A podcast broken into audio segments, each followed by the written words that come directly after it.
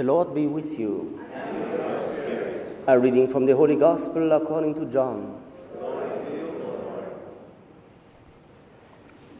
Thomas, called the twin, who was one of the twelve, was not with them when Jesus came. So the other disciples told him, We have seen the Lord. But Thomas said to them, Unless I see the mark of the nails in his hands, and put my finger in the mark of his nail of the nails, and my hand in his side, I will not believe. A week later, his disciples were again in the house, and Thomas was with them. Although the doors were shut, Jesus came and stood among them and said, Peace be with you. Then Jesus said to Thomas, Put your finger here and see my hands. Reach out your hand and put it in my side. Do not doubt, but believe. Thomas answered him, My Lord and my God. Jesus said to Thomas, Have you believed because you have seen me? Blessed are those who have not seen and yet have come to believe. The Gospel of the Lord.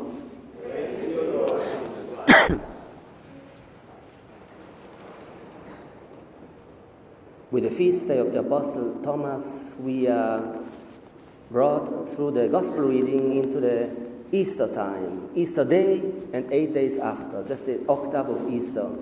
And so obviously, we are invited to reflect upon the reality of the resurrection. Jesus, the first message is the tomb is empty. For God created us, body, soul, and body. And He didn't save us just halfway, just the soul is saved, the body will rot, and that's it. No, He saved us as He created us. Soul and body. We receive in the end of time a glorified body. Mary, we know, had that privilege that already she is in heaven with her glorious body. And when she appears throughout the history, just think you have here a beautiful grotto of Lourdes. She appears with her glorified body. And Bernadette or Fatima, Lucia, and they, they say she's so incredibly beautiful. She looks like a young girl of 20, 24 years they want to go with her in heaven. Such beauty it's, is awaiting us. Yes, also our bodies will be one day uh, transformed, will rise, and again we will become like each one of us, a unique image of God. Through us will shine the glory of God.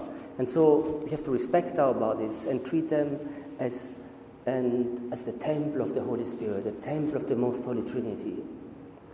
Teresa d'Avila, a saint who had many apparitions of Jesus, she said, There is no comparison to an earthly body and a glorified body. Because from Jesus, as she, she sees the risen Lord, as he speaks to her and appears to her, he's of such incredible beauty, but that everything here on earth is, in comparison, just dust. It's just shadow. She, say, she says, even the light of a beautiful day. In these last days, we had some beautiful days, sunshine days. The morning sun when it rises, it looks most beautiful. But in comparison to the light which comes forth from the eyes, from the, uh, from the face of Jesus, the sunlight looks like not light at all, looks like dull, looks dead. She says, Teresa d'Avila, the sunlight, in comparison to the beauty of the light which comes forth from Jesus, it's mortal, it's natural. While from Jesus, he's not touched by the sunlight, but from him shines forth light. And that light, you realize, is eternal light. And she said, the beauty is of such incredible um, richness that all the things of this earth are nothing at all. So as we believe, in the Lord. Let's really believe fully what He has prepared for those who love Him. Here on earth, we follow him with the cross, but there is a waiting for each one of us a crown of indescribable beauty. If we would know, we would dance and weep for joy. We would long for heaven.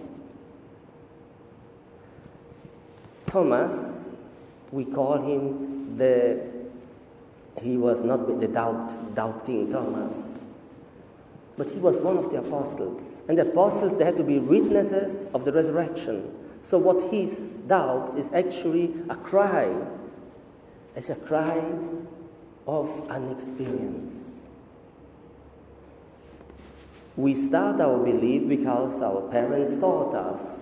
The priest, catechism, we learned our faith as little children, but sooner or later we have to make our own decision. And we can make that only if we make also an experience. If not, faith is just a tradition. I just do it what as others did, and what uh, and when our, my children will do the same, and this goes on. It's just tradition. It emptied itself of its richness, of its content, of its beauty, of its profoundness, of its life. It's just a traditional faith.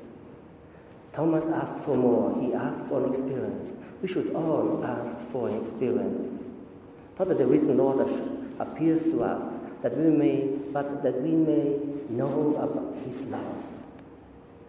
If Jesus asks us to remain in His love, He obviously wants us that we make an experience of His love. We should have the courage of faith to ask it. Thomas today, uh, he wants he wanted something tremendous. And in my language, you will say, don't put the finger in the wound of the other.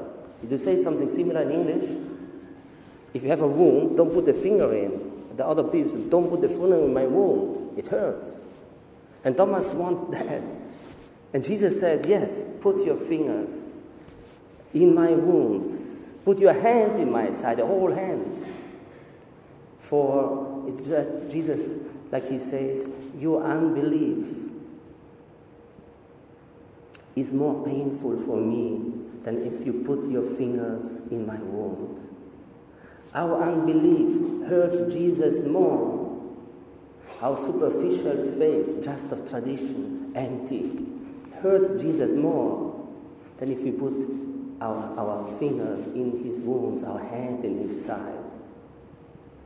When he can give us faith, when we touch him, when we have the courage to ask to touch him, to make an experience of his love, that is a relief for him. That he wants because he don't want to be an anonymous lord but he wants to be your brother and friend and personal savior. He wants to be with you always day and night he wants because he can't wait he can't wait to carry you one day away in the glory of his kingdom where he has already prepared a place for you because he knows the immortal everlasting beauty that will shine in your face for all eternity.